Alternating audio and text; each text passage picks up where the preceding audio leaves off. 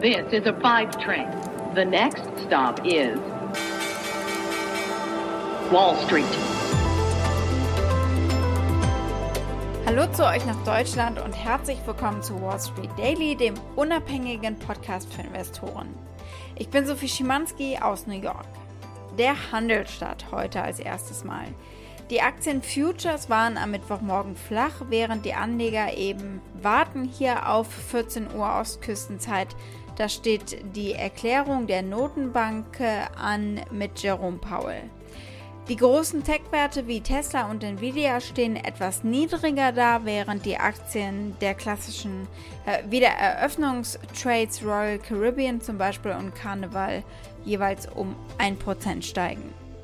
Bitcoin kühlt ab und die zehnjährigen Staatsanleihen fallen. Heute wird es wieder mal spannend. Es ist Fat Day. Der FED-Tag ist heute, weil die US-Notenbank FED sich heute Abend äußern wird zur weiteren Geldpolitik. Die Inflation eine tickende Zeitbombe. 20 Uhr gibt es das Kurzstatement und 20.30 Uhr dann die FED-Pressekonferenz. Da wird sich dann richtungsweisend alles soweit, zumindest mal von der Volatilität her, ergeben. Unsere Themen heute. Wir gucken natürlich auf das Notenbanktreffen, das ansteht und äh, ich bereite euch ein bisschen darauf vor, was zu erwarten sein könnte. Wir gucken auf die Aktie des Start-up Autobauers Lordstown Motors. Die steigt nämlich. Wir blicken als nächstes auf den größten Autobauer der USA, auf GM. General Motors hat neue Pläne für den Bau von Elektrofahrzeugen und macht eine Kampfansage an Elon Musk. Wir blicken auf die Spieleplattform Roblox und warum Investoren trotz guter Ergebnisse eigentlich nicht ganz happy sind. Wir klopfen als nächstes die Ergebnisse vom Softwareunternehmen Oracle ab und die Aktie des Tages ist ein Newcomer, äh, About You, frisch an der Frankfurter Börse für den Online-Händler.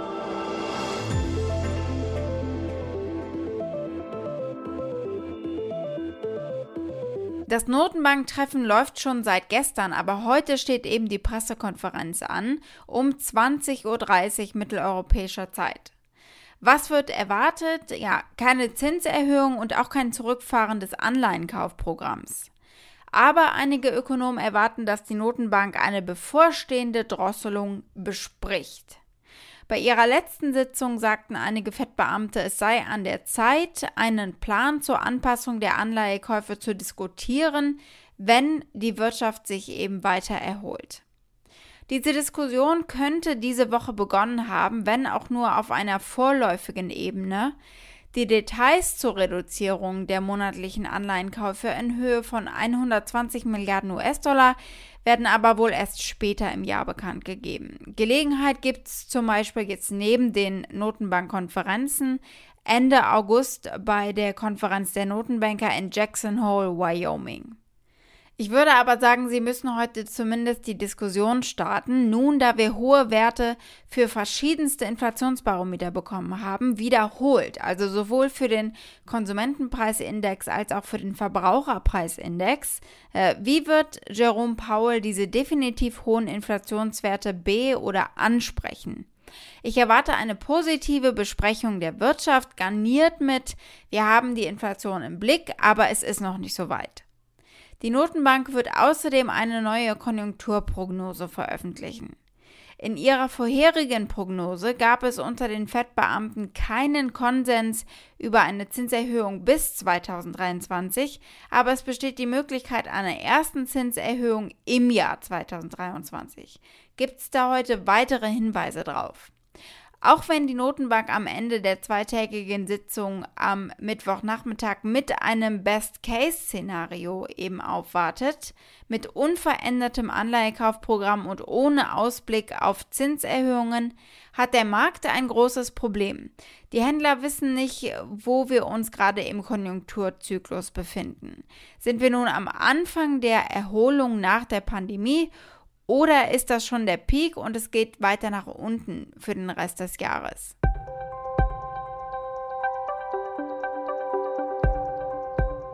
Blicken wir als nächstes auf äh, Lordstown Motors. Die haben eine ereignisreiche Woche.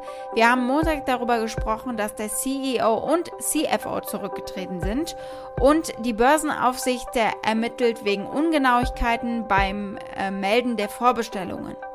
Aber es gibt gute Nachrichten aus dem Unternehmen heute. Letzte Woche noch Insolvenzbedenken und erhebliche Zweifel an der Fähigkeit, im nächsten Jahr fortzufahren. Äh, das Unternehmen Lordstown Motors verfügt aber offenbar über genügend Mittel, heißt es jetzt, um bis Mai 2022 geschäftstätig zu bleiben und sie sind auf dem besten Weg, um Ende September mit der begrenzten Produktion des Endurance Pickups zu beginnen. Das sagten Führungskräfte am Dienstag.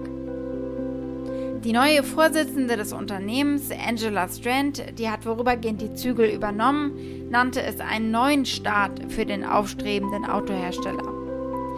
Sie haben aber nicht nur eine Insolvenz abzuwenden, sondern zu kämpfen haben sie auch mit Vorwürfen des Shortsellers Hindenburg Research, die sagen, Lordstown sei nicht aufrichtig gewesen oder nicht akkurat mit seinen Bestellzahlen im Märzbericht. Das Unternehmen sagt selbst jetzt, die interne Untersuchung habe ergeben, dass Hindenburgs Bericht in wesentlichen Punkten falsch und irreführend ist. Zitat. Die Untersuchung identifizierte aber Probleme in Bezug auf die Richtigkeit bestimmter Aussagen zu Lordstowns Vorbestellungen, insbesondere die Verbindlichkeit dieser Bestellungen und wer sie gemacht hat. Es ist sehr schwierig für Startups in dieser Branche. Wir sehen das immer wieder. Ich denke an Nikola, das sind die, die wasserstoffbetriebene Lkw bauen. Und die sind ja auch hart gecrashed an der Börse. Nikola hat seinen CEO verloren, Trevor Milton, der hat das Unternehmen verlassen. Ich denke, als Gründer oder CEO eines solchen Startups muss man genug Wahnsinn besitzen, um sich in diese Branche zu trauen. Und da passen die vielen Vorschriften für börsennotierte Unternehmen vielleicht nicht immer so rein. Die Aktien von Lordstown Motors stiegen am Dienstagnachmittag um bis zu 15 Prozent. Äh, bevor sie sich bei etwa 10 Dollar pro Aktie eingependelt haben. Das ist ein Plus von 8% und genau da stehen sie aktuell etwa immer noch. Der Aktienkurs des Unternehmens hat sich in diesem Jahr ungefähr halbiert, anschließend des Rückgangs von 18,8% am Montag. Apropos Aktie, Phil Lebeau, der Verkehrsexperte von CNBC, sagt hier nochmal, dass GM seinen Anteil von 5% in Höhe von etwa 75 Millionen Dollar weiterhält an dem Unternehmen. And I guess the big question for people becomes what happens next for this stock if you're an investor. One investor who is not selling at this point, General Motors. It owns 5% of the shares of Lordstown Motors. The company said this morning that for now it remains you know, holding those stocks, and that's all that they're saying at this point. Und bleiben wir einfach mal bei GM. General Motors kündigte am Mittwoch an, bis 2025 mehr ausgeben zu wollen für den Bau von elektrischen und autonomen Fahrzeugen. 35 Milliarden US-Dollar wollen sie in die Hand nehmen, um genau zu sein, was einer Steigerung von 30 Prozent gegenüber dem Ende letzten Jahres angekündigten Plan entspricht. Das zusätzliche Geld soll verwendet werden, um die Einführung von Elektrofahrzeugen auszuweiten und die Produktion der Batterie- und Brennstoffzellentechnologie zu beschleunigen. Zum Beispiel wollen sie zwei neue US-Batteriewerke bauen, zusätzlich zu den beiden, die sich derzeit im Bau befinden. Amerikas größter Autohersteller versucht genauso wie der kleine Konkurrent Lordstown Nikola und Co. den äh, Elektroautoführer Tesla einzuholen und gegen andere etablierte Autohersteller wie Volkswagen um eine Führungsposition in dieser Branche zu kämpfen. Bis 2025 will GM jährlich mehr als eine Million Elektroautos verkaufen. Und sie haben ihre Gewinnprognose für das erste Halbjahr angehoben. Reden wir als nächstes über die Spieleplattform Roblox. Die Aktie gehört heute Morgen zu den aktiveren. Sie ist äh, vorbörslich um 7,7% gefallen, nachdem sie die Metrics für Mai veröffentlicht haben, also die Zahlen. Aktuell steht sie immer noch bei minus 4,5%. Sie haben im Mai 43 Millionen aktive Nutzer pro Tag gemeldet, das sind 28 Prozent mehr als im Vorjahr, aber es entspricht einem Rückgang von einem Prozent gegenüber den 43,3 Millionen aktiven Nutzern, die sie für April gemeldet hatten.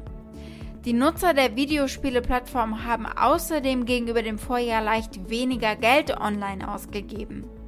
Die durchschnittlichen Ausgaben pro aktivem Nutzer lagen bei knapp über 5 Dollar bis zu 3% weniger als vor einem Jahr. Das Geschäft von Roblox beruht aber darauf, dass Spieler, äh, die das Spiel kostenlos herunterladen, eben äh, digitale Gegenstände im Spiel kaufen. Oder nicht Gegenstände, sondern ich nenne es mal ganz laienhaft kleine gelbe Männchen, Noob Workers. Und die machen dem Spieler selbst offenbar auch Geld. Right now I got $2,000, so I should buy another noob worker, and another noob worker, and another one, and another one, and another one, and another one. They're building their desk, so give them a second. But we're gonna buy a lot of noob workers. Another one, another one, another one.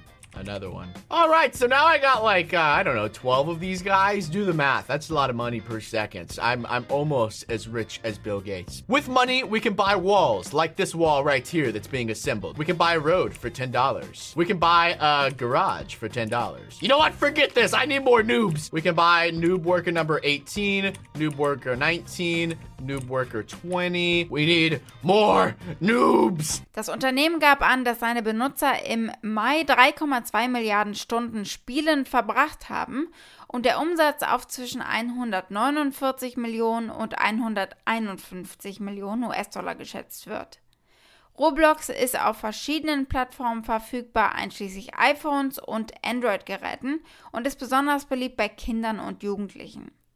Roblox ging im März in einer Direktnotierung an die Börse und hatte eine Marktkapitalisierung von mehr als 50 Milliarden US-Dollar. Gucken wir auf das Tech-Unternehmen und auf den Softwarekonzern Oracle, da gab es Earnings, also Quartalszahlen.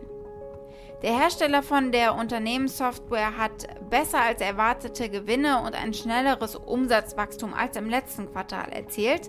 Der Gewinn lag konkret bei einem Dollar 54 Cent pro Aktie bereinigt, gegenüber einem Dollar und 31 Cent die Analysten erwartet hatten. Der Umsatz lag mit 11,23 Milliarden US-Dollar ebenfalls über den Erwartungen der Analysten. Die Aktien fielen am Dienstag im erweiterten Handel trotzdem um 5%. Aktuell ist das Minus noch etwas ausgeprägter, weil das Unternehmen niedrigere vierteljährliche Umsatzprognosen als erwartet abgegeben hatte. Das kommt aber immerhin daher, dass es plant, mehr zu investieren. Die Aktie vielleicht ein bisschen atmen lassen. Die Entwicklung seit Jahresanfang ist solide gewesen.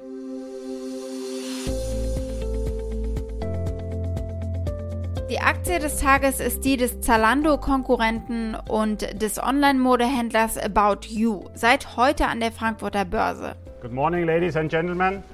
First price for About You is 25 euros spot 60 cent. Congratulations to the listing in Frankfurt. About You ist das Start-up der Online-Modehändler vom Hamburger Versandhaus Otto. Otto hält noch mehr als die Hälfte an dem Tochterunternehmen. About You ist eines der wenigen europäischen Unicorns, also ein sehr erfolgreiches Startup, das mehr als eine Milliarde Dollar wert ist. Sie haben im Geschäftsjahr 2020-2021 1,17 Milliarden Euro Umsatz gemacht. Sie wollten die digitale Einkaufsmall sein und das hat natürlich in der Pandemie gut geklappt. 28,6 Millionen Aktien und mehr als 8 Millionen bestehende Papiere haben sie verkauft. Die Marktkapitalisierung liegt bei etwa 4 Milliarden Euro. Der erste Preis der Aktie lag bei 25,60 Euro und damit mehr als 11 Prozent über dem Ausgabepreis. Die Analysten beginnen erst nach der Quiet Period die Aktie zu covern in etwa 40 Tagen. Wall Street. Damit war es das für heute. Schickt mir gerne eure Fragen oder Vorschläge für eine der nächsten Ausgaben. Ihr erreicht mich unter wall-street-daily at mediapioneer.com, gerne auch via Sprachnachricht. Habt einen schönen Abend heute, wir hören uns morgen wieder. Bis dahin, eure Sophie.